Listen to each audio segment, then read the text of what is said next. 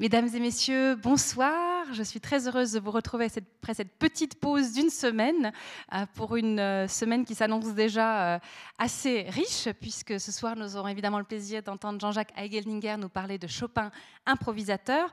Mais ce jeudi déjà, nous vous proposons une soirée alors sur un tout autre thème, mais c'est la richesse de la programmation du Club 44, puisque nous aurons le plaisir d'accueillir Stéphane Meyerhans, qu'on connaît très bien sous le nom de Monsieur Prix. Et c'est quelqu'un qui a vraiment su valoriser sa fonction, mais je dirais, je crois pas à des fins narcissiques, mais plutôt pour représenter les droits des consommateurs et jouer un petit peu le rôle de contrepoids euh, face à quelques abus, euh, mais aussi bien d'anciennes régies euh, générales comme, fédérales pardon, comme les CFF ou, d'autres acteurs économiques de la vie suisse. Donc Stéphane Meyerhans viendra nous expliquer comment lui et son équipe, il le précise toujours, travaillent pour défendre le droit des consommateurs, viendra nous expliquer un petit peu comment ils procèdent, euh, sur quelle base ils travaillent, comment est-ce qu'ils organisent aussi leur communication. Bref, c'est un travail de fond très intéressant et qu'il a su vraiment, lui, euh, depuis qu'il est en fonction, valoriser, euh, auquel il a donné une visibilité qui est, qui est, intéressante pour nous, consommateurs. Donc ce sera jeudi 19 octobre à 20h15. Je vous rappelle l'exposition de photographie de Christophe Florian, qui est encore visible cette semaine et la semaine prochaine. Euh, ce sont donc ces traces de marquage au sol, auxquelles il a trouvé beaucoup de poésie, parce que ces traces sont travaillées par le temps, par le passage des hommes, des voitures, et que c'était une façon pour lui de réenchanter un peu l'espace urbain. Et il le fait très très bien à travers son exposition Le peuple du bitume. J'aimerais adresser quelques remerciements, tout d'abord à la librairie La Méridienne, qui est venue avec euh, une partie des œuvres de, Jean-Jacques Heigelniger. Certaines sont euh, épuisées, on les trouve tout simplement plus, vu leur grand succès. Donc merci beaucoup à La Méridienne de, nous avoir euh, proposé ce, choix. J'aimerais évidemment remercier Jean-Jacques Heigeldinger d'avoir accepté notre invitation. Avant de vous le présenter, j'aimerais juste profiter du fait qu'il s'agit d'une soirée consacrée à la musique classique, de faire un petit coup de pub pour l'incroyable programme de la Société de musique qui fête, comme vous le savez tous, euh, sa 125e saison. Ils nous ont concocté vraiment un programme remarquable qui démarre ce lundi 23 euh, octobre. Donc je vous conseille vivement de vous servir. On a mis plein de programmes. Servez-vous de cette, euh, de cette plaquette parce que vraiment, il se donne beaucoup de, vraiment beaucoup de peine pour nous, concocter chaque année, j'ai envie de dire, des saisons remarquables, mais cette année, il y a un accent particulier. Et c'est vrai que j'avais envie de vous parler de la Société de musique parce que, comme d'autres acteurs culturels ici à la Chaux-de-Fonds ou dans le bas du canton, évidemment, euh, on a de très beaux liens. Et c'est vrai que dans l'échange qu'on peut avoir avec, euh, avec son programmateur, Frédéric Guiman, euh, c'est vraiment toujours très intéressant. Il nous a souvent mis en contact, co-organisé les venues d'interprètes, mais qui savent très bien parler de leur travail d'interprétation. Et vraiment, c'est à chaque fois euh, une grande chance de pouvoir bénéficier des gens qui passent par euh, la salle de musique. Et je tiens vraiment à, souligner tout le, tout le, plaisir et l'admiration aussi pour la qualité de la programmation musicale. Et je crois qu'ici à la Chaux-de-Fonds, on a vraiment énormément de chance de pouvoir bénéficier non seulement d'une salle exceptionnelle, mais évidemment d'une programmation qui est, qui est, qui est vraiment d'une très très grande qualité. Donc je vous laisse vraiment vous, vous y plonger. Et on se réjouit déjà d'accueillir le 6 mars prochain, même si ce n'est pas encore annoncé, mais n'hésitez pas à noter dans vos agendas, le pianiste et hum, directeur d'orchestre et directeur de la Geneva Camerata, David Grailsamer, qui est un jeune homme brillantissime, qui viendra nous parler de sa pratique, de, du travail aussi extraordinaire de, médiation avec la musique. Il, cherche vraiment à faire un travail extraordinaire avec la musique classique auprès de toutes sortes de publics. Donc voilà, c'est la prochaine euh, collaboration bien concrète avec la euh, Société de musique et vraiment qu'ils soient remerciés de leurs belles propositions. Voilà, c'était pour le petit coup de pub, mais vraiment, je crois que ça vaut la peine de, de souligner le travail qu'ils font. J'en viens maintenant à présenter Jean-Jacques Ageldinger. Alors, je serai brève, trop brève, mais je rappellerai simplement qu'il est donc évidemment musicologue, professeur émérite de l'Université de Genève, qu'il a publié de très nombreux ouvrages traduits en anglais, en chinois, en italien, en japonais, en polonais, en portugais. C'est pour ça aussi qu'on vous a mis à disposition pour euh, consultation quelques, notamment l'ouvrage Chopin vu euh, par ses élèves en japonais et en chinois, ce qui n'est pas banal, donc vous pourrez vous y plonger si, vous lisez couramment le chinois ou le japonais, mais en tout cas c'est toujours euh, très exotique. Moi ça me fait un petit frisson en tant que bibliophile de voir des, œuvres traduites dans d'autres langues. Comme je disais, donc, Chopin vu par ses élèves, qui est une œuvre qui a énormément marqué les gens, euh, les amateurs de Chopin, mais pas seulement, parce que tout d'un coup, c'était vraiment un nouveau regard qui était posé sur, euh, Chopin en tant que, maître, en fait. Euh, mais je citerai également l'univers musical de Chopin, Chopin Playel, Chopin âme des salons parisiens, qui sont, sauf erreur, proposés par la Méridienne, les esquisses pour une méthode de piano de Chopin. Il a également procuré une édition critique du dictionnaire de musique de Jean-Jacques Rousseau dans la Pléiade. Il est régulièrement invité d'honneur au concours international de Frédéric Chopin de Varsovie et il a d'ailleurs siégé dans le jury, c'était en 1995 lauréat 2001 de la Fondation internationale Frédéric Chopin Varsovie, rédacteur de The Complete Chopin, A New Critical Edition euh, pour Londres aux éditions Peters. Il est chevalier des arts et des lettres, c'était en 2011, et titulaire du prix 2015 de la Fondation Mélan à Lausanne. Et petite touche personnelle, si j'ose, et si je ne brusque pas sa pudeur. Un homme d'une immense finesse, qui saura, j'en suis sûre, nous faire découvrir Chopin improvisateur, en portant justement un nouveau regard sur l'un des monuments de la musique classique. Merci Jean-Jacques Agniger et je vous invite à monter sur scène.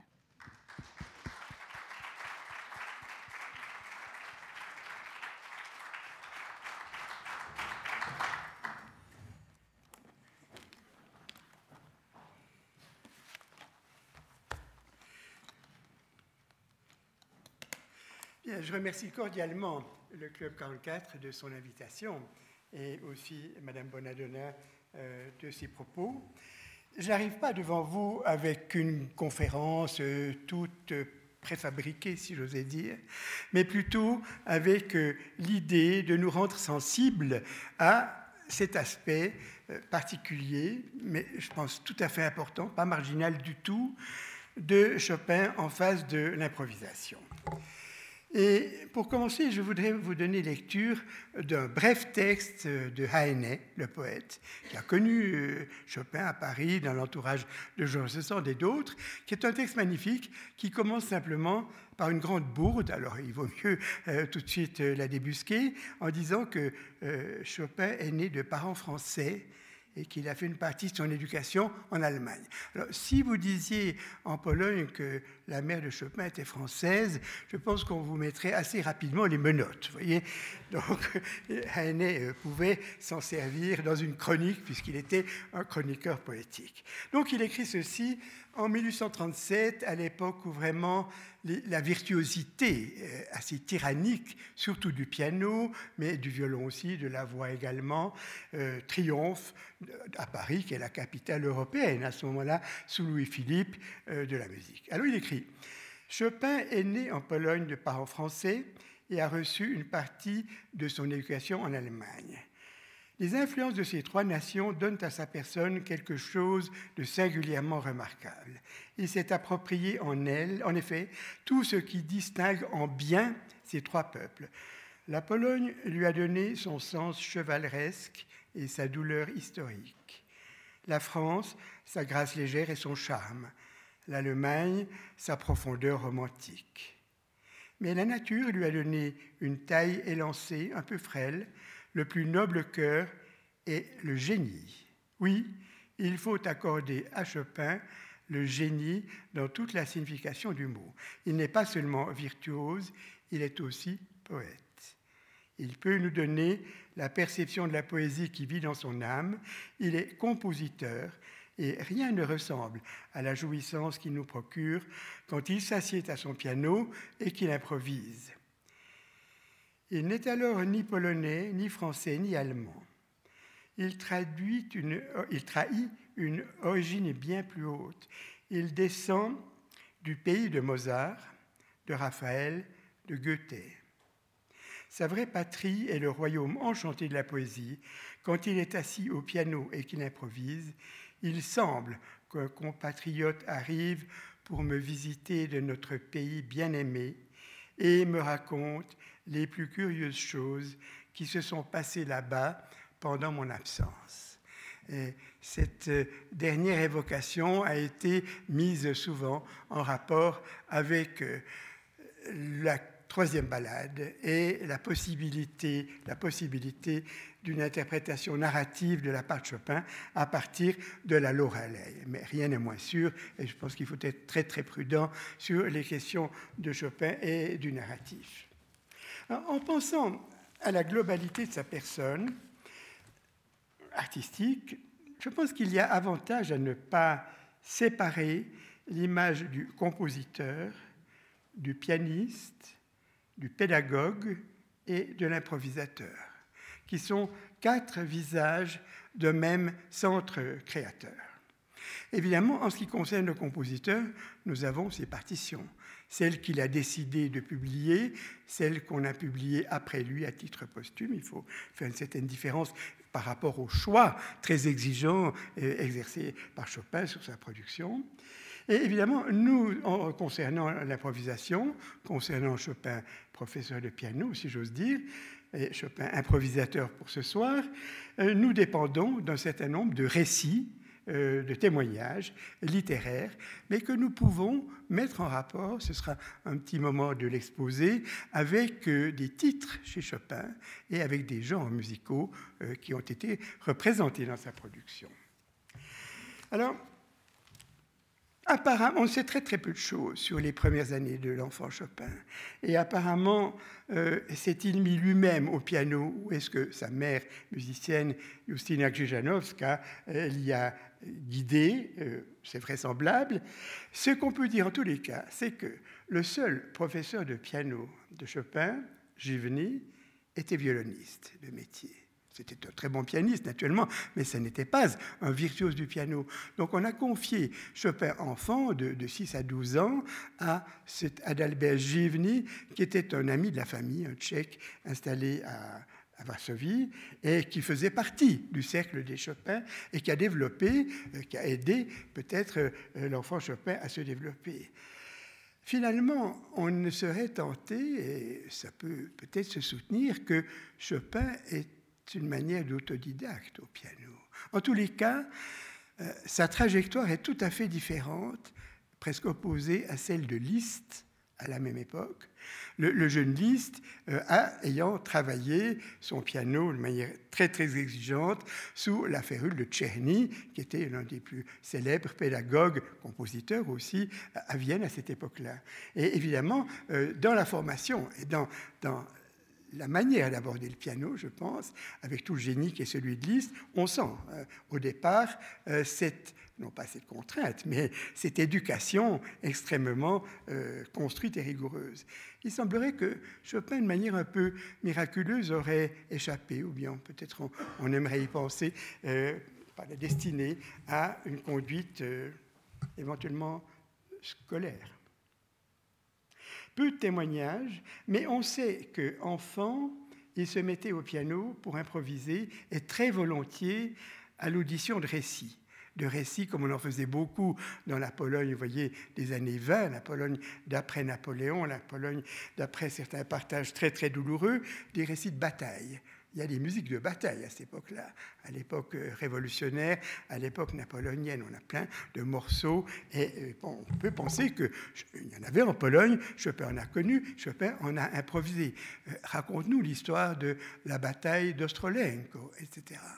Et ça a des prolongements probablement jusque dans les polonaises et jusque à la fin de la carrière de Chopin. La grande polonaise héroïque, on pourrait essayer de montrer, contient probablement des traces de récits épiques, euh, transposés naturellement strictement en musique. Et ici, je voudrais vous lire deux brefs récits, euh, deux, évocations. L'une est d'un poète qui, à l'âge de 15 ans, 16 ans, a entendu Chopin dans une réunion privée. Il écrit ceci. Euh, Chopin était encore en uniforme de lycéen et timide comme une jeune demoiselle. Dans le salon, au lieu d'un piano, il n'y avait qu'un éolo mélodicon, un instrument mixte, euh, genre harmonium piano, comme on en a beaucoup essayé à l'époque. Pendant la soirée, la maîtresse de maison pria Chopin de jouer quelque chose. Je me rappelle parfaitement l'effet qu'il produisit sur l'assistance. Après deux ou trois compositions d'autres musiciens, il se mit à improviser sur le thème de la dernière. Apparemment, les sons langoureux et solennels du petit orgue exercèrent une influence sur l'inspiration qui semblait le tenir sous son emprise. L'admiration était unanime. On ne jugeait plus, on ne faisait qu'écouter. Lui, il jouait et jouait, et toujours avec plus d'expression et de sentiment, et il aurait joué encore longtemps, sans doute, si le respectable Niemczewicz, c'était le poète national euh, vénéré, s'étant aperçu du changement extraordinaire qui s'était produit sur son visage devenu très pâle, n'avait eu enfin pitié de lui. Il s'approcha donc, et s'étant assis sans bruit auprès de lui, il prit tout doucement sa main et dit Assez, assez, jeune homme, il faut que tu te reposes. Tous alors l'entourèrent. Personne n'osait plus le louer à haute voix. Et la maîtresse de maison, ainsi que ses autres, le remerciaient uniquement en lui serrant la main. Chopin disait plus tard qu'aucun des plus éclatants triomphes qu'il avait connus par la suite ne lui avait procuré une joie aussi douce. Un récit d'un poète Odeniez, que nous connaissons peu dans nos régions, et qui était donc euh, varsovien en même temps que Chopin. Et l'autre élément que je voudrais produire ici, c'est celui de, camarade d'école, de lycée de Chopin, qui a joué un grand rôle dans sa vie du point de vue musical et qui était son copiste pendant une longue époque, qui était celui qui a édité les œuvres posthumes aussi euh, après la mort de Chopin. Fontana, c'était d'origine italienne, un, polonais de l'entourage de Chopin, et qui écrit ceci dans la préface des œuvres posthumes qu'il a publiées. Dès l'âge le plus tendre, il étonnait par la richesse de son improvisation. Il se gardait bien, cependant, d'en faire parade. Mais les quelques élus qui l'ont entendu improviser pendant des heures entières, de la manière la plus merveilleuse, sans jamais rappeler une phrase quelconque de n'importe quel compositeur, sans même toucher à aucune de ses propres œuvres, ne nous contrediront pas si nous avançons que ses plus belles compositions ne sont que des reflets et des échos de son improvisation. Cette inspiration spontanée était comme un torrent intarissable de matières précieuses en ébullition. De temps en temps, le maître en puisait quelques coupes pour les jeter dans son moule, et il s'est trouvé que ces coupes étaient remplies de perles et de rubis. C'est une belle évocation qui, évidemment, euh, pose, euh, nous pose la question du statut ou des statuts de l'improvisation chez Chopin. Est-ce un art à part entière? Est-ce un art préparatoire? Est-ce un art qui est destiné à avoir d'autres auditions que ce qui passe par l'écrit? Enfin, c'est tout à fait important et nous en dirons quelques mots. Ce qu'il faut immédiatement euh, aussi discerner, c'est que euh, pour Chopin dans son époque, avant, quelquefois après aussi, il existe divers types d'improvisation. Et il faut distinguer beaucoup le domaine du public du domaine du privé. Dans le privé, ben, on peut improviser pour soi gratuitement dans le secret de sa chambre, à différents moments, par besoin personnel, en raison d'une humeur, d'une rêverie. Par exemple, Chopin étant à Vienne euh, dans une position difficile après la, la, chute de Varsovie devant le tsar, écrit ceci, Dans les salons, je semble calme, mais rentré chez moi, je fulmine sur le piano. Donc ici, le jeu du piano, et l'improvisation on le comprend bien, est une exutoire, est, a une fonction cathartique en réalité.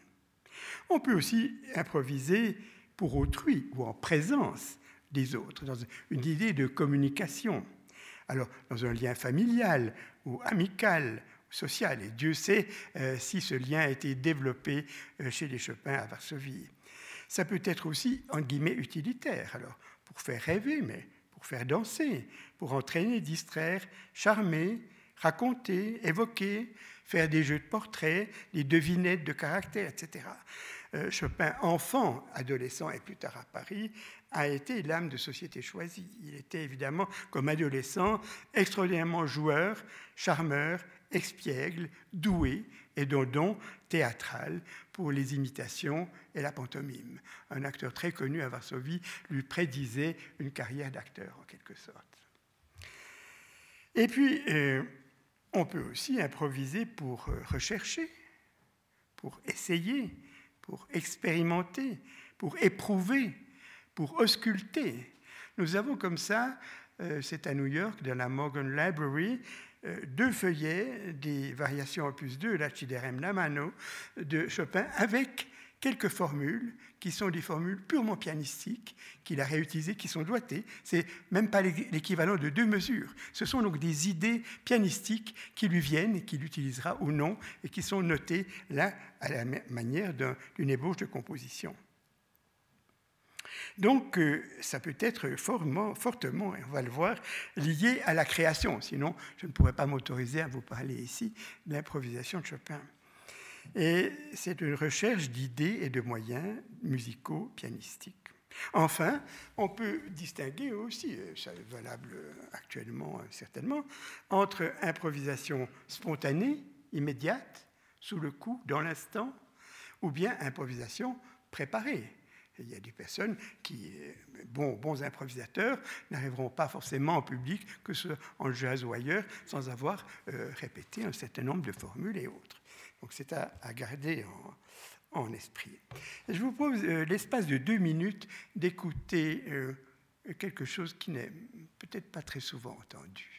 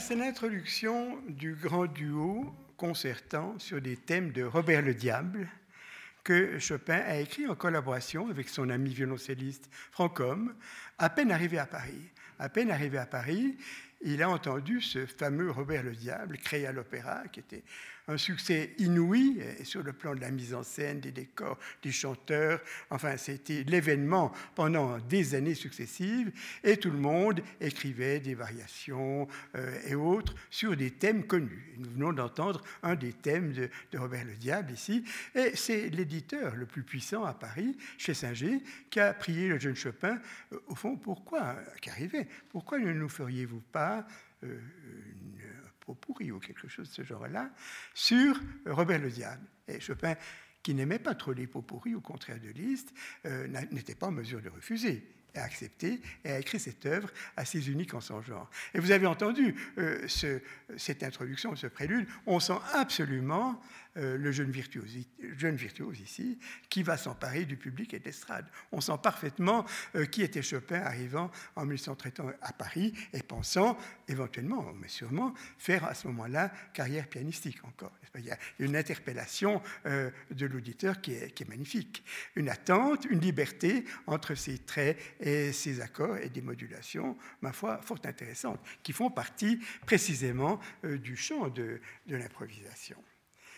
Alors évidemment, à cette époque-là, on parle de pot pourri. Euh, c'est l'époque, non pas du récital, qui a été inventé un peu plus tard par Liszt, dit-on, ou Clara Schumann, dit-on aussi, 1839-40. Nous sommes dans les années 1830 et avant, et euh, un pianiste, euh, même le jeune Beethoven, enfin, qui donne un concert avec d'autres musiciens, est supposé, s'il est le virtuose de la soirée, Hummel en était le prototype à l'époque, terminé euh, par un grand, une grande paraphrase, un grand pot pourri sur des airs à la mode. Alors disons, euh, Madame une telle chanteuse, la Sontag, passe à Vienne, elle chante dans tel rôle de Bellini ou ce qu'on voudra, hein, on donnera un, un air de, de la Sonambula ou bien Monsieur Untel, et ce sera un air de Robert le Diable, etc. C'est souvent le public ou quelqu'un du public qui donne au dernier moment le billet sur lequel on, fait la demande. Veuillez, s'il vous plaît, improviser sur tel et tel thème, qui sont des tubes de l'époque, pour parler notre langage à nous. Et évidemment que ça s'est fait énormément, et que Chopin l'a fait à Varsovie, ne l'a plus fait jamais à Paris, qu'on le sache, mais a laissé une œuvre. Alors c'est une œuvre. Euh, c'est l'œuvre d'un garçon 18-19 ans, ce qui est le euh, fantaisie sur des airs nationaux polonais. C'est-à-dire que c'est en effet un pot pourri tout à fait organisé, mais dans lequel on va entendre beaucoup de traces d'improvisation, où nous avons en effet trois motifs. Un motif qui est emprunté à une pastorale euh, que tout le monde savait par cœur et chantait à Varsovie. Un autre motif qui est emprunté à un chant funèbre sur la mort de Kosciuszko, le héros euh, lors d'un des, grands moments de partage euh, fin du XVIIIe siècle de, de la Pologne. Et enfin, finalement, sur une mazurka. Chose extraordinairement intéressante, le thème de cette mazurka figure dans des recueils de l'époque, exactement tel que Chopin l'a utilisé. Et nous avons là à peu près le seul document qui permet de juger comment est-ce que Chopin, à cet âge-là ou plus tard, harmonise un air populaire polonais. Avant pratiquement les premières mazurkas, en tout cas publiées, que nous ayons. C'est un, document sonore magnifique. C'est une, œuvre superbe et je vous propose d'en écouter un, bon extrait de 7-8 minutes, euh, qui, qui n'est qu'un extrait de la moitié, où nous aurons, en tous les cas, n'écoutons pas l'introduction, nous écouterons le premier motif, le deuxième et juste l'arrivée de la mazurka. On verra tout à fait euh, outre la belle orchestration, ma foi, hein, de Chopin, on verra tout à fait le processus s'enclencher. Vous aurez le motif intégral qui fait penser un tout petit peu au thème de la berceuse, beaucoup de choses en commun. Vous aurez nous aurons ensuite euh, une première variation sur ce motif, une deuxième variation, et puis le piano qui s'échappe sur des tresses qu'on appelait à l'époque en Allemagne Passagenwerk, des, des passages, des traits, euh, et euh, qui donne lieu à la virtuosité euh, plus libre. Et l'enchaînement très théâtral avec un deuxième motif qui est une dumka. Alors là, on est aux confins de l'Ukraine, on est, on est dans des, des zones douloureuse en tous les cas, et puis l'enchaînement après une variation lente qui est d'une d'une intimité incroyable, je veux dire, d'une proximité comme on en connaît peu en musique, euh, l'arrivée de cette mazurka. Voilà euh, ces quelques minutes, l'opus 13.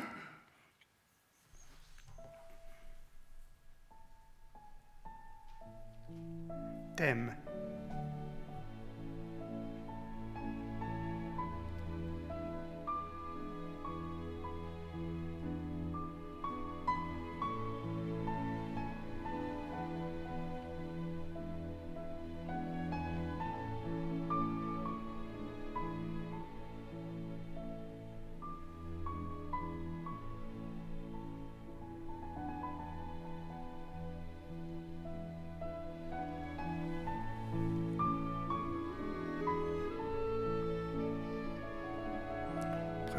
Première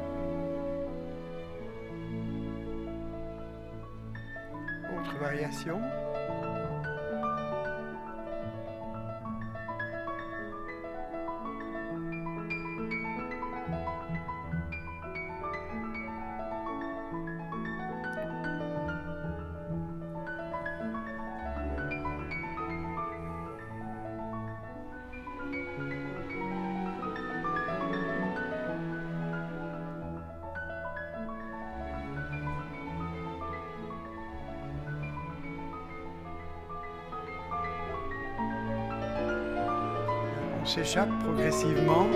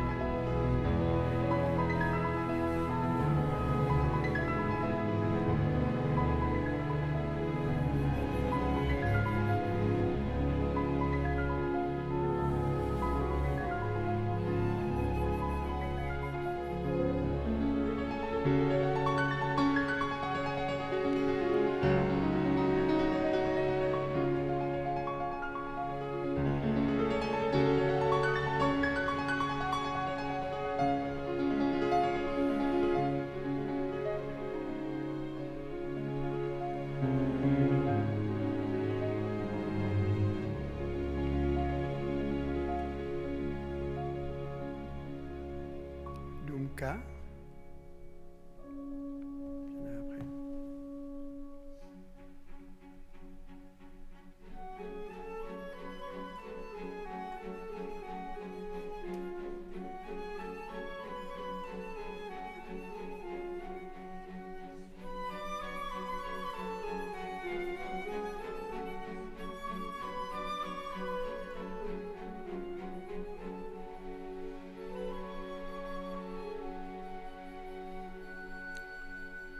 Et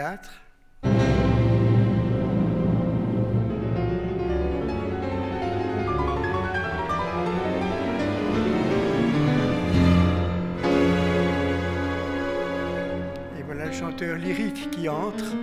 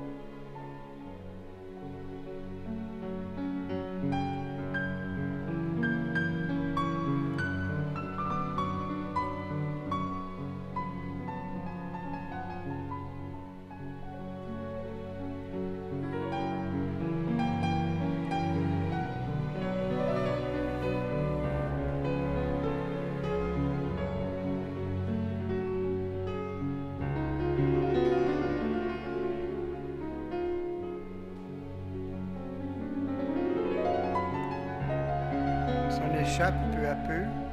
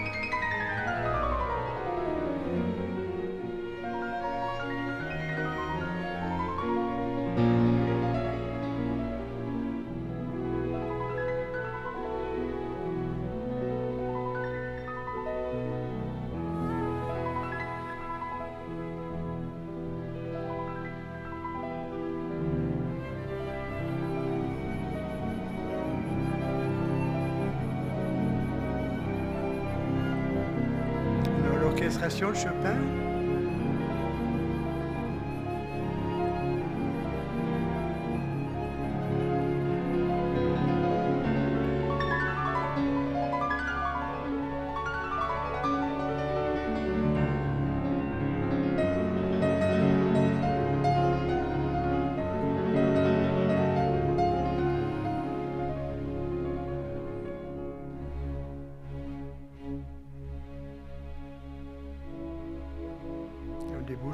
Sur la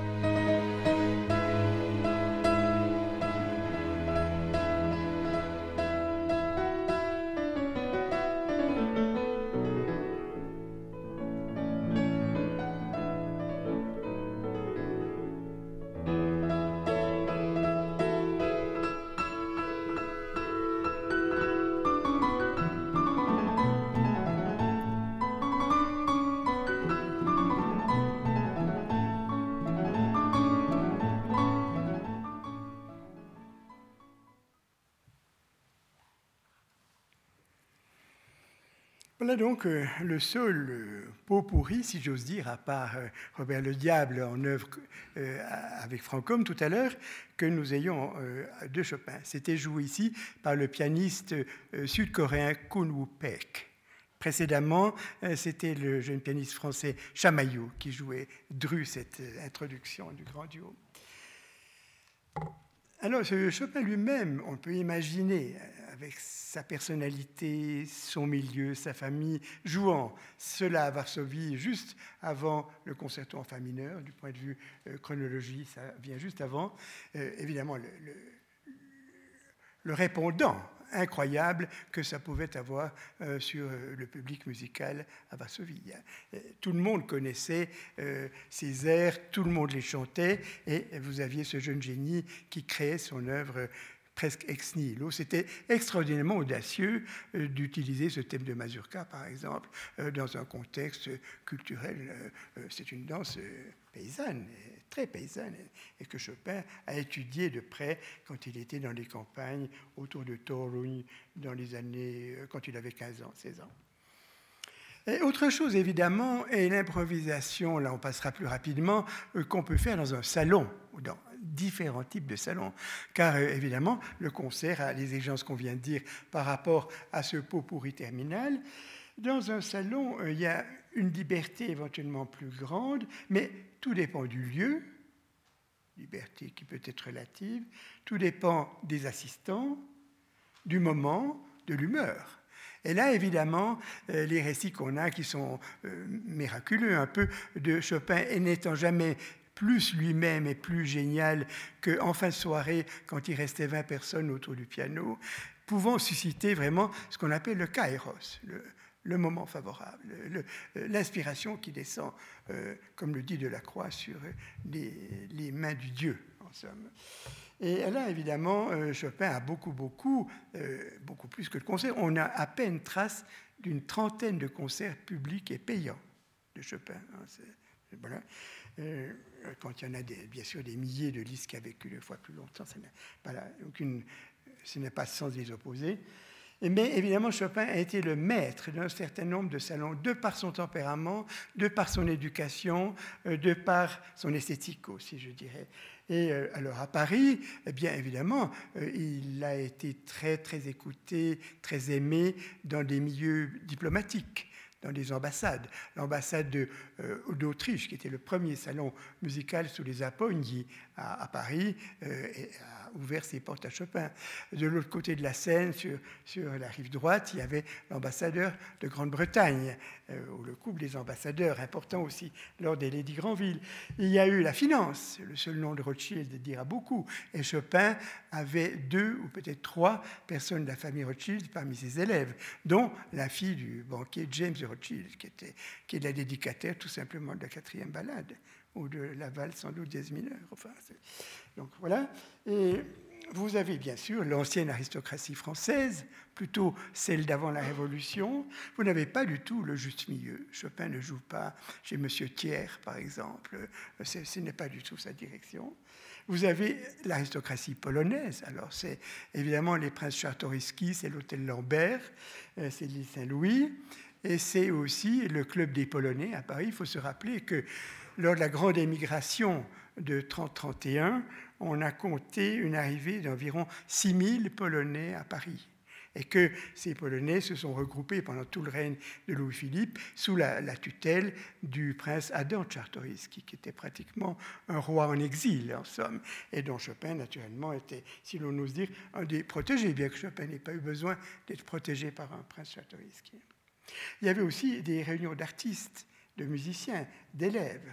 Et là, je, cite juste une phrase euh, du marquis de Custine, grand homme de l'Est, qui avait un très beau salon assez exclusif, dans lequel, entre autres soirées, il avait réuni Chopin et quelques Berlioz, quelques chanteurs amis, lui demandant d'improviser. Et il écrit Je lui avais donné pour thème le rang des vaches et la Marseillaise. Vous dire le parti qu'il a tiré de cette épopée musicale, c'est impossible. On voyait le peuple de pasteurs fuir devant le peuple conquérant. C'était sublime. Le marquis de Custine pouvait se permettre, c'est un jeu naturellement, de, proposer un tel thème à Chopin, qui s'y connaissait assez bien, comme on l'a dit tout à l'heure, en fait de, combats et batailles affrontements, disons. Voilà. Dans les milieux polonais aussi, où Chopin, euh, il y avait le club polonais près de la Madeleine, euh, dans ce quartier-là, on se réunissait entre poètes. Il y avait beaucoup de poètes polonais exilés à Paris et qui manifestaient naturellement contre le tsar et le tsarisme. Mickiewicz, le premier d'entre eux, Witwiski, bien d'autres, des amis de Chopin. On se réunissait, on parlait, euh, et Chopin on a un petit récit de Fontana là-dessus, c'est tout. il lui arrivait euh, de prendre connaissance d'un poème nouveau. Il aimait spécialement les poèmes pastoraux de Witwiski, de le lire, de le déclamer, de se mettre à le psalmodier et de se mettre au piano pour le chanter, sans généralement le jouer après coup. Et il a fallu le supplier une ou deux fois, Fontana s'en fait gloire, de dire Mais écoute, mais donc cela par écrit, oui, oui, plus tard, etc. Et ça a été publié euh, à titre posthume euh, par Fontana. Il y a 19 mélodies polonaises de Chopin. Euh, je ne dis pas que toutes soient nées dans ces circonstances-là, mais écoutons, elle est très brève, l'une d'entre elles, qui est peut-être le, chef-d'œuvre, et c'est une valse mazurka pour le piano. C'est bien plus pour la voix. C'est chanté par Leila Genser et accompagné par Magalov ici. Et ce poème est un des deux poèmes amoureux que Chopin a mis en musique. C'est euh, en, polonais, ça se prononce Moja pieszczotka, ma, ma mignonnette, ma, chérie. Et c'est une, une, figure bien aimée, féminine, qui prononce des paroles auxquelles on voudrait suspendre, et finalement une bouche qu'on voudrait embrasser. C'est un Chopin amoureux et peut-être un petit peu érotique dans la dernière poubelle.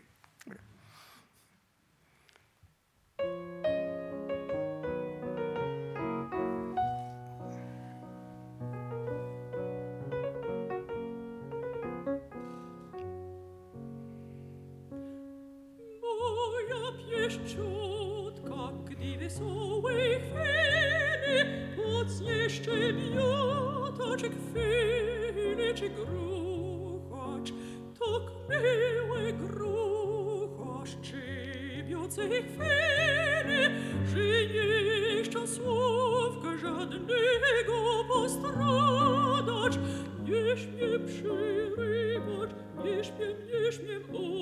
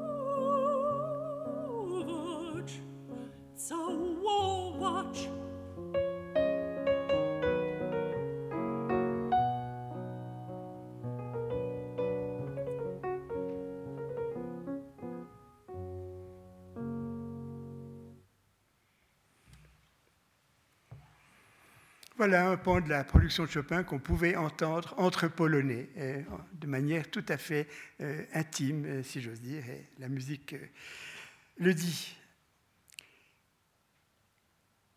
Alors évidemment, c'est un grand sujet, on peut juste l'effleurer ici, mais il existe un lien étroit entre improvisation et composition chez Chopin, puisque Chopin compose au piano. Voilà ce qu'il faut bien savoir et comprendre dès le départ. Et là-dessus, nous avons un témoignage tout à fait euh, magnifique, un texte connu de Georges Sand, dont je vous donne lecture maintenant. Sa création était, j'ajoute ceci, c'est que euh, donc dans la relation Sand-Chopin, qui commence en 1838, eh bien, euh, Chopin est allé cet été à Nohant, l'espace de trois, quatre mois, quelquefois cinq, et presque toute sa production, à partir de la, euh, sonate, opus 30, la, sonate funèbre euh, et de la deuxième balade, pratiquement toute sa production a été mise sur papier, réalisée finalement à Nohant. Euh, Nous devons, pour le moins, on lui doit beaucoup d'autres choses à Georges Sand, mais nous lui devons d'avoir su préserver le talent créateur de Chopin, euh, qui est l'arraché aussi à, la vie mondaine de Paris. Et, et nous savons que c'est véritablement euh, là qu'il a achevé. On ne sait jamais très bien où Chopin a commencé ses œuvres, car il lui arrivait, pour certaines d'entre elles, de les garder très longtemps dans ses tiroirs et de les reprendre, de les remanier. Et donc là, c'est un sujet, y compris chez les meilleurs spécialistes de Chopin, sur lequel il faut marcher avec des œufs. Donc, sa création était spontanée, miraculeuse. Il la trouvait sans la chercher, sans la prévoir. Elle venait sur son piano, soudaine, complète, sublime, où elle se chantait dans sa tête dans une promenade, et il avait hâte de se la faire entendre à lui-même en la jetant sur l'instrument. Mais alors commençait le labeur le plus navrant auquel j'ai jamais assisté. C'était une suite d'efforts, d'irrésolutions et d'impatience pour ressaisir certains détails de son audition. Ce qu'il avait conçu tout d'une pièce, il l'analysait trop en voulant l'écrire. Et son regret de ne pas le retrouver net, selon lui, le jetait dans une sorte de désespoir.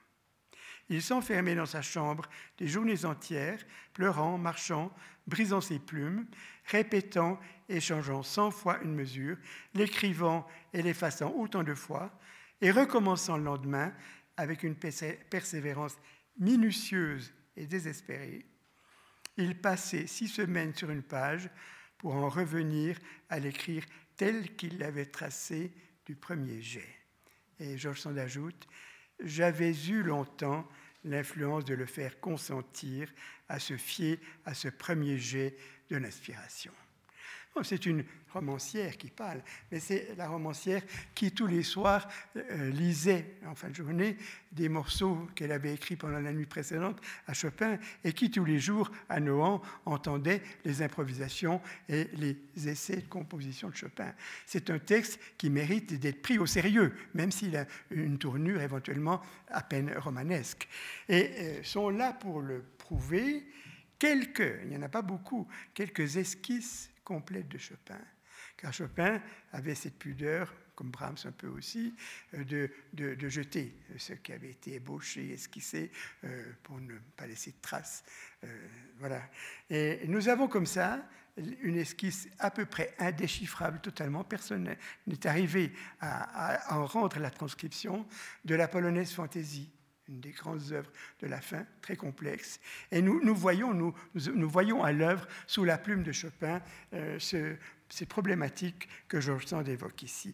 Car il y a eu chez lui euh, une espèce d'antinomie dont il, a souffert entre la spontanéité incroyable du don musical à l'instrument et de l'improvisation et l'exigence, l'exigence incroyable née de son travail chez Bach, euh, dans le clavier bien tempéré, entre autres, euh, pour une rédaction qui serait de la plus grande pureté et qui devrait traduire la plus grande alors disons originalité pour simplifier.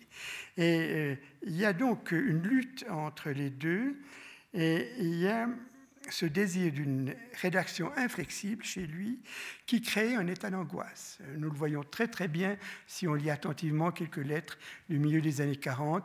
Il a même un jeu de mots en polonais euh, où on dit euh, les notes de musique se disent nuti et ennui ou tourment se dit nudi et nudi pijane mes, tourments écrits. Voilà, il l'a écrit une fois pour toutes. L'angoisse du définitif, en somme. Et nous avons aussi, euh, au passage, ça pousse plus loin, le témoignage de Delacroix, grand ami de Chopin, avec lequel, dans ces mêmes allées de Nohant, il, a eu bien les occasions de parler des problèmes de l'esquisse par rapport au tableau fini. Et nous savons que les entretiens Chopin dans les trois, euh, et Delacroix dans les trois séjours que Delacroix a fait à Nohant en 42, 43, 46 à la fin, ont été d'une très très grande euh, influence sur chacun des deux. On a plus de témoignages chez Delacroix que chez Chopin, qui est toujours plus réservé et plus secret. Et Delacroix simplement dit que euh, ses improvisations étaient beaucoup plus hardies que ses compositions achevées. Il en était pour cela sans doute comme de l'esquisse du tableau comparé au tableau fini. Non, on ne gâte pas le tableau en le finissant. Ça, c'est le problème de Delacroix. Peut-être y a-t-il moins de carrière pour l'imagination dans un ouvrage fini que dans un ouvrage ébauché. Alors évidemment, c'est toute une esthétique du fragment moderne qui s'insère ici chez le plus classique des romantiques de la Croix. Alors c'est vraiment parallèle à Chopin. Et donc, euh, il y a cette lutte entre improvisation et notation, et là s'insère aussi, c'est un autre sujet de longue, longue recherche, du fameux rubato de Chopin. Comment rendre par écrit ce qu'on ne peut pas écrire. Tempo rubato. Et là-dessus, nous avons aussi euh, euh, pas mal de réflexions à faire. Et de ce Chopin qui, dans les premières œuvres, Mazurka, Nocturne, a écrit rubato, tempo rubato, une vingtaine de fois, et qui a passé les études opus 25, ne l'écrit plus une fois, euh, comme Liszt euh, dit, ce mot euh, qui était compris de tous ceux qui savaient, ne disant rien à ceux qui ne savaient pas, Chopin l'a. Voilà. C'est l'interprétation de Liszt l'a supprimé. Donc, il y a ce problème aussi énorme chez lui du work in progress, car cette difficulté à mettre une rédaction définitive, cette angoisse sur papier, euh, il a une échappatoire dans le fait que euh, Chopin publie simultanément ses œuvres à Paris, à Londres et en Allemagne, et qu'il faut acheminer, pas forcément trois manuscrits, mais trois états du texte, euh, et que en copiant ou faisant copier de l'un à l'autre, Chopin a le moyen de changer. Et puis, en corrigeant des épreuves, est-ce qu'on imagine Chopin corriger des épreuves? Oui, oui, oui, ça l'ennuyait horriblement, mais son côté extraordinairement euh, précis l'exigeait. Corrigeant les épreuves, il pouvait changer. Et faisant, donnant des leçons euh, sur ses propres œuvres. Quel musicien a donné euh, ses propres œuvres à jouer 6 heures par jour, un peu moins, à cette époque-là Il pouvait introduire auprès de ses élèves une variante ici ou là. Donc vous voyez cette ligne qui lui permet éventuellement d'obvier un peu à, l'angoisse de, l'écrit. Enfin, je ne vais pas me perdre là, mais je voudrais euh, arriver encore à, propos de ces divers états du texte publié, de variantes, à dire que euh, ce sera un peu la, la, fin de notre exposé et la discussion que j'espère qu'on pourra avoir tout à l'heure, de dire qu'il y a des titres chez Chopin qui nous renseignent aussi sur euh, certaines de ses intentions. Lorsqu'il euh, intitule quatre pièces impromptues, par exemple, euh, ça veut dire naturellement quelque chose. Improvisus, providere, c'est prévoir, quelque chose d'imprévu. Et chose paradoxale, trois des quatre impromptus ont une forme tout à fait prévisible, A, B, A, on ne peut pas plus, plus carré, mais la texture, comme on dirait, le vêtement sonore par exemple du premier des trois en la bémol ou du troisième, est extrêmement euh, évocateur d'une improvisation euh, partie du clavier. On a parlé de fantaisie pour la fantaisie sur les airs polonais. Il y a trois pièces de Chopin qui portent ce titre. Or, il faut tout de même se rappeler que fantasieren en allemand veut dire improviser, comme préludieren aussi, et ex improviso. Voilà. Fantaisie, c'est se, se, laisser guider par la folle du logis, par l'imagination. Et évidemment, euh, on en sait quelque chose depuis l'époque où le second fils de Bach, Philippe Emmanuel, écrivait des freie Fantasien, des, imaginations libres en quelque sorte, voyez, que Beethoven a, a, étudié et combien, que Chopin connaissait aussi. Et puis enfin, euh, nous avons les 24 préludes alors évidemment, euh, Gide a posé la question, prélude à quoi? Chaque prélude de Bach, prélude à une fugue, etc. etc. Et Jean Kelevitch lui a très très bien répondu à distance, mais ils ne préludent qu'à eux-mêmes. Ce sont des instants de musique, ce sont des intermèdes. C'est une esthétique qui pourrait aussi se rapprocher avec prudence de, de celle de Schumann, intermezzo, intermède, ce qui est entre deux. Ce sont des instantanés, ce sont des, comme dirait l'autre, euh, des visions fugitives, alors, en quelque sorte. Et là, euh, un bref texte de George Sand et l'audition de quelques préludes qui durent quelques secondes. Les plus brefs des préludes durent 25 euh, secondes à peu près. Alors, elle parle de, du séjour à Valdemosa, Chartreuse. Il nous jouait des choses sublimes qu'il venait de composer, ou pour mieux dire, des idées terribles ou déchirantes qui venaient de s'emparer de lui comme à son insu. Mais c'est une, définition d'or, n'est-ce pas? Les idées terribles qui venaient de s'emparer de lui comme à son insu, dans cette heure de solitude. C'est là qu'il a composé les plus belles de ces courtes pages qu'il instituait modestement des préludes. Ce sont des chefs-d'œuvre Plusieurs présentent à la pensée des visions de moines trépassés et l'audition des chants funèbres qui l'assiégeaient. D'autres sont mélancoliques et suaves et lui venaient aux heures de soleil et de santé, au bruit du rire des enfants sous la fenêtre, au son lointain des guitares, au chant des oiseaux sous la feuillée humide, à la vue des petites roses pâles épanouies sur la neige. D'autres sont d'une tristesse morne et en vous charmant l'oreille, vous navre le cœur. Est-ce qu'on n'a jamais mieux écrit euh, à propos des préludes de Chopin que ces phrases Il y en a un qui lui vint par une soirée de pluie lugubre et qui jette l'âme dans un abattement effroyable. La goutte d'eau. Et il écrit un peu plus loin dans l'histoire de ma vie aussi, le cri de l'aigle plaintif et affamé sur les rochers de Majorque le sifflement de la bise et la morne désolation des ifs couverts de neige l'attristaient bien plus longtemps et bien plus vivement que ne le réjouissait le parfum des orangers, la grâce des pampres et la cantilène mauresque des laboureurs. Écoutons six de ces instants, très brefs, joués par Trifonov, le jeune pianiste russe.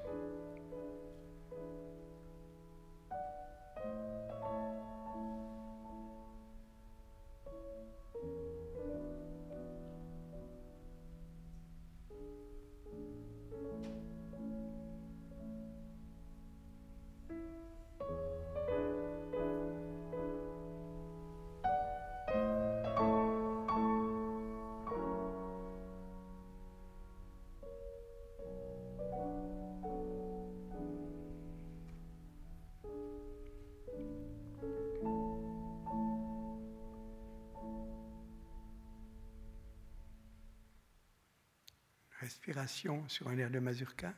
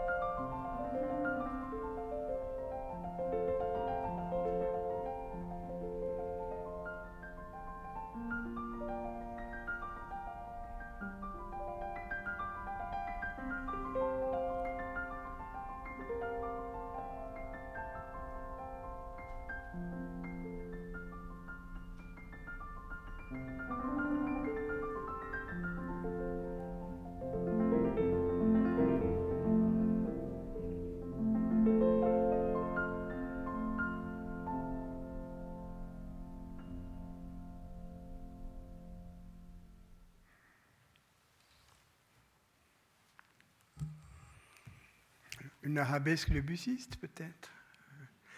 En tous les cas, nous entendons bien à travers ces, quelques exemples, nous entendons bien euh, comment cette œuvre marche en direction du XXe siècle, de, Scriabin, euh, du fragment en musique naturellement, de Webern, de Schoenberg, si on le veut, euh, le charmant moins alors. Et il faut dire aussi sur ceci que Chopin est le premier à avoir donné ce titre de prélude à des œuvres qui n'ont plus aucune fonction. Jusque-là, toute œuvre qui s'appelait prélude avait une fonction. Elle en aura encore une dans Tristan et Iseult, mais ça dure euh, un quart d'heure, de prélude à, un opéra. Mais je veux dire que prélude, précédemment, c'est euh, préparer l'auditoire, se mettre en doigt, euh, vérifier l'accord de l'instrument, donner un petit coup de pouce à sa guitare ou à son clavecin, euh, montrer ce qu'on est capable de faire pour euh, créer une atmosphère, etc. Tout ça, c'est avant de jouer. La seule chose, la seule condition d'un prélude, euh, jusqu'à et au-delà de Chopin, c'est d'être bref. C'est une forme brève. C'est une litote à la limite, n'est-ce pas? C'est un aphorisme, en quelque sorte. Et évidemment que Chopin lui a donné un tour inimitable dans cette dans cet éventail de, 24. Euh, je pense un peu écourter mon exposé pour être dans le temps et surtout pouvoir euh, dialoguer d'ici 7-8 minutes. Et, eh bien, pour euh, encore retourner sur un, dernier fragment de Georges Sand, j'aurais bien envie de lire tout le texte avec vous, mais nous y serions encore à minuit. C'est un texte magnifique qui, est, qui a été édité tardivement par Georges Sand dans un recueil qui s'appelle Impressions et souvenirs. Et c'est le récit euh, d'une conversation prolongée qui a eu lieu euh, entre elle et Delacroix, puis en présence de Chopin et en présence de Maurice Sand, le fils de Sand, élève de Delacroix, et finalement du poète Mickiewicz qui arrive. Il y a un petit élément de mise en scène là. Euh, sur le, tout le problème du reflet dans la peinture. C'est-à-dire, pour le dire très rapidement, c'est euh, en 1800, fin 1840, le public parisien qui est autorisé peut venir voir au Palais Royal ce tableau d'Ingres qui s'appelle la Stratonis. C'est l'histoire d'Antiochus, euh, euh, amoureux de sa belle-mère Stratonis, et à qui son propre père euh, cède sa femme. En fait, un drame. C'est un, jeune homme qui est malade d'amour dans son lit avec la jeune colonnade qui est la belle femme et puis le père. Voilà. C'est un drame, évidemment, au millimètre près travaillé par Ingres de la manière qu'on peut imaginer. Donc voilà, cette, Stratonis est exposée à Paris. Euh, beaucoup de, personnes en discutent et les ingristes en face de la Croix euh, s'inquiètent et vice-versa. Et donc euh, est posé à, travers le dialogue de, de Delacroix et, et, et Sand le problème du dessin et de la mélodie en face de la couleur et de l'harmonie, euh, des liens qu'il peut y avoir, qu'il faut qu'il y ait entre les accords qui s'enchaînent, enchaînement d'harmonie, reflets dans la peinture, relief, etc. C'est un, texte absolument splendide, et comme document, et comme style. Voilà. Et je pense que nous pouvons juste en extraire ceci, qui est l'extrait où apparaît, et pour la seule unique fois sous la plume de Sand, cette fameuse expression de note bleue. C'est là, dans ce contexte. Et voilà. Chopin n'écoute plus. Il est au piano et il ne s'aperçoit pas qu'on l'écoute. Il improvise comme au hasard, il s'arrête. Eh bien, eh bien, s'écrit Delacroix, ce n'est pas fini. Ce n'est pas commencé. Rien ne me vient. Rien que des reflets, des ombres, des reliefs qui ne veulent pas se fixer. Je cherche la couleur, je ne trouve même pas le dessin. Ah, vous ne trouverez pas l'un sans l'autre. Reprends de la croix et vous allez les trouver tous les deux. Mais si je ne trouve que le clair de lune, vous aurez trouvé le reflet d'un reflet, répond Maurice, le bon élève. L'idée plaît au divin artiste. Il reprend, sans en avoir l'air de recommencer, tant son dessin est vague et comme incertain. Nos yeux se remplissent peu à peu des teintes douces qui correspondent aux suaves modulations saisies par le sens auditif. Nous sommes en pleine synesthésie ici. Hein. Et puis la note bleue résonne, et nous voilà dans l'azur de la nuit transparente. Des nuages légers, alors on est chez Baudelaire ou quoi, prennent toutes les formes de la fantaisie. Ils remplissent le ciel. Ils viennent se presser autour de la lune qui leur jette de grands disques d'opale et réveille la couleur endormie. Nous rêvons d'une nuit d'été. Nous attendons le rossignol. Un chant sublime s'élève. Cortot.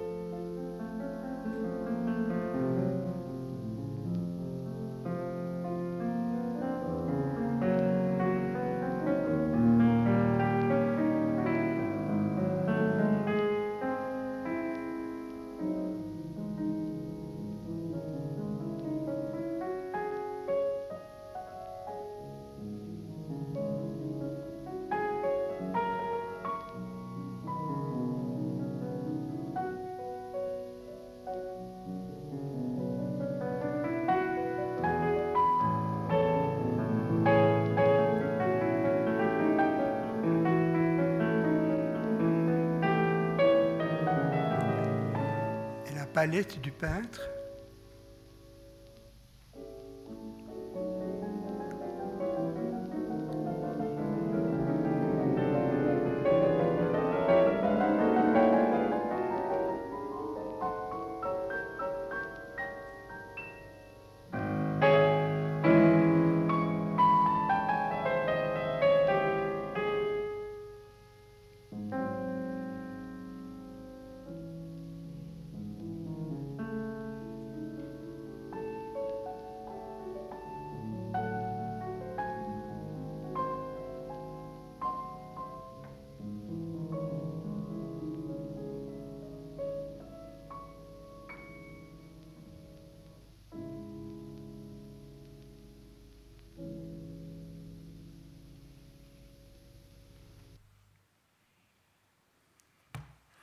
Voilà, je vous remercie de votre attention et nous allons pouvoir parler.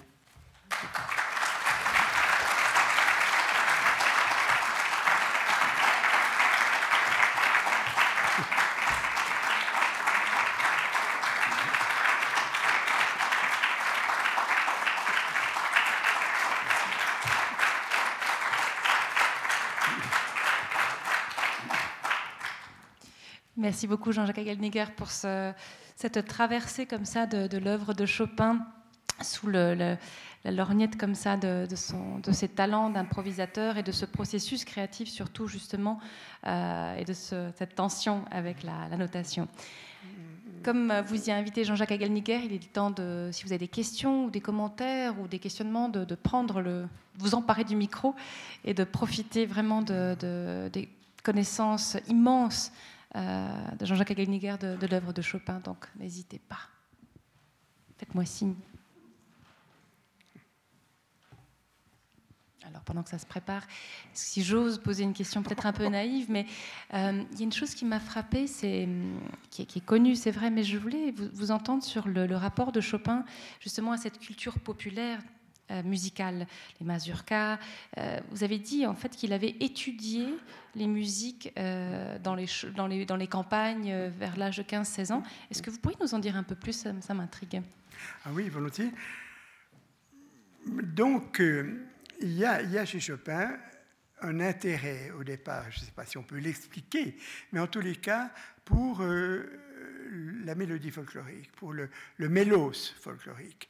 Et, on sait que sa mère, qui était justement euh, d'origine de près de Torugne, euh, Kuyave, c'est le nom de la province, euh, euh, chantait, savait énormément d'air et que l'enfant a dû en entendre beaucoup. Ceci étant, euh, à l'âge de, sauf erreur, 14 et 15 ou 15 et 16, il a passé deux étés entiers euh, à la campagne. Il fallait aussi euh, un petit peu aider cet enfant éventuellement fluet, fragile.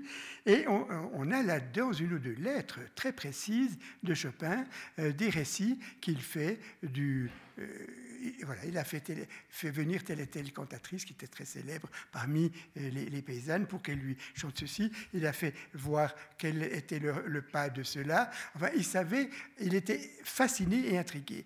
Euh, ceci étant aussi, euh, il a dans son œuvre, alors c'est un autre problème, c'est la mazurka. La mazurka est de, base euh, le mazour. Enfin, c'est, le mazour, c'est donc c'est le nom de Mazovie, la province autour de Varsovie.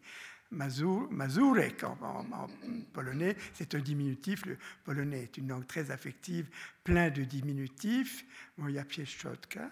Alors voilà, euh, mazurek, c'est un petit mazour, c'est une danse des environs euh, de toute la campagne de la ville un peu aussi, des faubourgs euh, de Varsovie. Ceci étant, il a étendu euh, des liens avec des musiciens et dans les voyages aussi. Chopin a été à Cracovie, Chopin a été à Gdańsk, Chopin a été à Poznań, était très lié avec le prince Radziwiłł qui était gouverneur de la province de Poznań. Donc je veux dire, il a pas parcouru, mais c'est très spécialement en ce qui concerne la mazurka, euh, la, région de, de. Et il y a plusieurs types de mazurka, naturellement. Il y en a principalement trois chez les Polonais. Il y a une mazurka euh, qui est le mazurek autour de Varsovie. Il y a le kujave, euh, c'est-à-dire une sorte de mazurka lente et plutôt mineure, avec des changements d'accent. C'est la plus euh, exotique, la plus trompeuse, la plus délicate, la plus charmeuse aussi. Et puis oberek, ça c'est une mazurka vive, instrumentale, dansée avec fragments de pied, etc. Autre chose sont alors à Cracovie, Krakowiak, qui n'est pas une danse à trois mais à deux temps. Ceci dit aussi, alors c'est une grande discussion fascinante, et s'il y a des musiciens parmi vous, certainement, ils connaissent un peu le problème de l'accentuation des mazurkas. Euh, vous savez qu'on a quelques récits vraiment évocateurs selon lesquels, mais ce sont les étrangers qui parlent, c'est Meyerbeer, c'est un pianiste allé, etc., selon lesquels quand Chopin jouait tel ou tel mazurka, on avait l'impression d'un rythme binaire. Ça donnait lieu à une dispute fameuse entre Chopin et Meyerbeer. Comment est-ce qu'on pouvait soutenir à Chopin que sa mazurka était binaire? Eh bien, Alors, euh, il avait peut-être acquis, ou un réflexe, si on acquiert des réflexes, euh, qui voilà, traduisait tout ça. Je ne réponds pas tout à fait à votre question. Mais... Merci. Question ici? Je vous remercie de nous avoir fait découvrir Chopin impro, euh, comme improvisateur. Et je ne sais pas si c'est la coïncidence euh, des dates. Euh, Aujourd'hui, c'est l'anniversaire du décès de Chopin. Avait 39 ans. 17 octobre. Un décès à la place Vendôme à 2 heures du matin. oui. Et C'est c'est une coïncidence. une pure coïncidence, mais qui était quand même un petit peu frappante quand on s'en est tout d'un coup rendu compte. On avait parlé d'une date, et puis Oui. tout d'un coup, on m'avait dit euh, Oui. Mais c'est fou. Ça, voilà. Merci de cette précision. C'est vrai que. Messieurs Oui, j'aurais voulu savoir comment vous caractériseriez le, le rôle de l'improvisation chez Chopin par rapport à d'autres. On sait que Handel, Bach, Mozart, Beethoven étaient des grands improvisateurs. Euh, Est-ce que euh, il y avait même des concours entre eux hein. On a espéré une confrontation Bach-Handel qui n'a pas eu lieu, Euh, mais il y avait Mozart-Clementi, etc. Et puis, est-ce qu'on peut dire que, le, le rôle de l'improvisation d'un Chopin est, plus proche de ses écrits, de sa, musique écrite, alors qu'elle est très construite finalement, sa, sa musique écrite Comment est-ce qu'on pourrait faire ces, parallèles? Ben, écoutez, pour cet exposé, j'ai été bien forcé de me servir de la musique écrite pour euh, remonter, mais avec euh, hein, euh, toute la prudence qu'on pouvait imaginer, vers un éventuel départ improvisé, puisqu'on sait que Chopin compose au piano. Or, Bach euh, écrit à la table, par exemple. Et Mozart ne corrige à peu près jamais ses manuscrits. Les manuscrits de Mozart sont d'une limpidité incroyable. Euh, tout est dans hein, son oreille et son cerveau au moment où il sort pas de la plume. Et Dieu sait que la plume a couru sous les doigts de Mozart à tous les moments. La fantaisie chromatique de Bach, hein, oui, c'est une, la fantaisie est une manière euh, d'improvisation notée, on pourrait bien le dire, euh, euh, improvisation baroque. Alors voyez tous les grands organistes euh, allemands de la même époque. Et voyons aussi que, ça je n'ai pas tout à fait, j'ai pas dit, je crois, qu'il existe en tous les cas deux, deux grands types d'improvisation. hein. Les Italiens se servent de thèmes qui sont très évocateurs, qui parlent de stile fantastico ou stile osservato, c'est-à-dire style libre ou style sévère. Les Allemands disent euh, frei ou gebunden, lié par euh, les lois de l'harmonie ou du contrepoint. Et alors évidemment, les organistes le savent bien, euh, improviser en style sévère, alors c'est Dupré à son orgue de Saint-Sulpice qui improvise un, un Ricercar à six voix euh, superposable à celui de Bach, que sais-je. Donc ça, c'est un style d'improvisation lié à la musique, aux circonstances dites sévères. Chez Frescobaldi, dans les Fiori Musicali, vous avez des toccate et combien d'autres autour de Frescobaldi, qui sont des manières de- d'improvisation stylisée. Je pense qu'on n'a on jamais euh, écarté cette chose-là. Ce qu'on voulait dire avec Chopin, évidemment, le cœur, de, semble-t-il, de, de son œuvre, c'est le contact avec le clavier du piano. Et finalement, de pas n'importe quel piano, à partir du moment où il est à Paris et qu'il est conquis complètement euh, par les pianos de Pleyel, parce qu'il peut, correspondent euh, à, son esthétique, à sa sensibilité, comme les pianos d'Erard, plus athlétiques, plus concerts, ont euh, tout à fait convenu à Liszt, par exemple, dans la même époque. Enfin, voilà. Mais Scarlatti était un Domenico, Scarlatti est un immense improvisateur. Handel, vous l'avez dit, et Handel à l'orgue entre deux actes d'un oratorio euh, à Londres, on le sait bien. Donc euh, c'est un art qui, traverse euh, toute la musique, pas seulement occidentale, mais restons entre la fin du Moyen Âge et nos jours, disons. Et, et voilà, je pense que chez Chopin, ça a un écho particulier.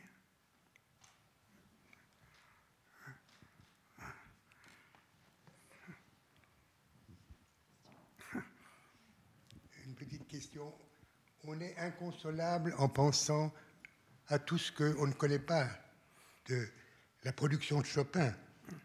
Qu'est-ce qui nous manque Et qui a pu noter les choses? Et tout à coup, je pense, bon, on a des témoignages de Delacroix, on a des témoignages de Franckhomme, on a des grands témoignages de Georges Sand, et il y a une figure qui a beaucoup fait de musique avec euh, Chopin, c'est Pauline Viardot, et qui a vécu longtemps. Est-ce que par elle, on ne pourrait pas, est-ce qu'elle a noté des choses? Est-ce qu'elle a fait de la musique avec Chopin qu'on aurait pu noter? Oui, Oui, le, le personnage, en effet, est Pauline Viardot, chanteuse, très amie de Georges Sand et de Chopin, dès l'âge de 19-20 ans, et qui est allée plusieurs fois à Nohant, elle habitait Paris aussi dans les environs des- du couple Chopin-Sand, euh, a euh, écouté beaucoup de musique avec Chopin, en a fait énormément, a passé avec lui une quantité d'airs que nous appellerions baroques, euh, de Handel, de Alessandro Scarlatti, de Stradella, que c'est jusqu'à Gluck et, et jusqu'à Bellini et le bel canto. Et ils ont fait de la musique ensemble euh, incroyablement. Ce qu'on sait qu'ils ont fait aussi, mais elle n'a pas noté, peut-être aurait-elle pu, mais à notre connaissance, elle n'a jamais noté quelque chose qui aurait été euh, improvisé par Chopin, mais ils ont noté ensemble quelques bourrées.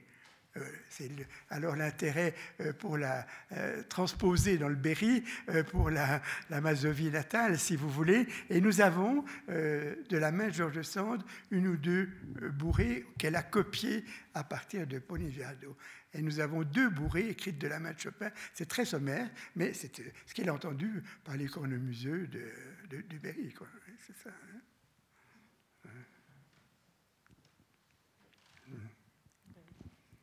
C'était d'ailleurs la question que j'aurais voulu vous poser aussi, c'est par rapport à la France, si le- la, musique traditionnelle française avait aussi rencontré son intérêt ou est-ce que c'était quand même la Pologne par, son, par ses origines et par euh, son enracinement?